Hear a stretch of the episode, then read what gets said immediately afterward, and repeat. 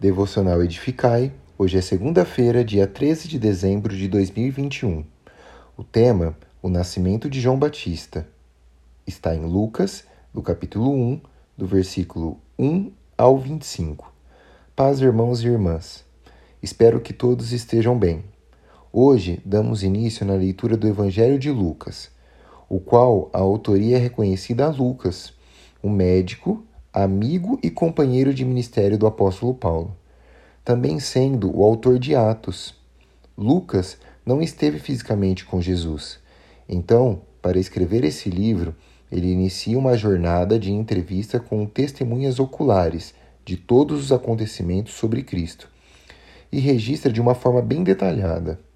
Essa obra foi direcionada para Teófilo, um militar de alta patente do exército romano que, convertido ao Senhor, patrocinou a pesquisa de Lucas.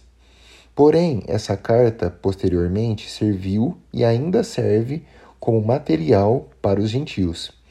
O Evangelho de Lucas é conhecido como o Evangelho do misericordioso Filho de Deus que oferece a salvação a toda a humanidade. Fiquem atentos, abram os seus corações e permitam que o Espírito Santo ministre em vossos corações através desse livro. A, a, a princípio, o autor fala sobre o nascimento de João Batista, o precursor de Jesus. A respeito de João Batista, muito de nós já conhecemos sua história e o seu ministério.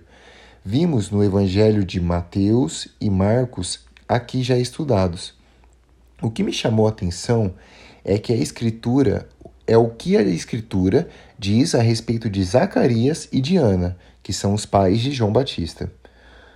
Em Lucas, capítulo 1, versículo 5 diz assim: Na época de Herodes, rei da Judéia, havia um sacerdote chamado Zacarias, que fazia parte do grupo sacerdotal de Abidias.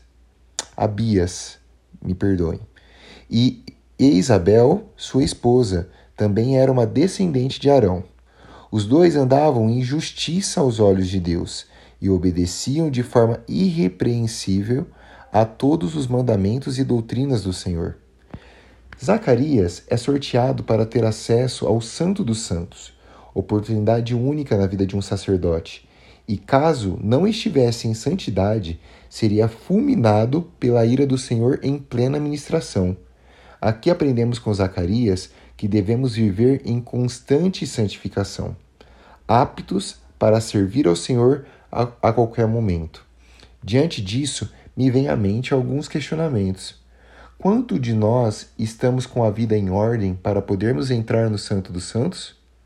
Quantos podemos ser chamados de irrepreensível pela Bíblia?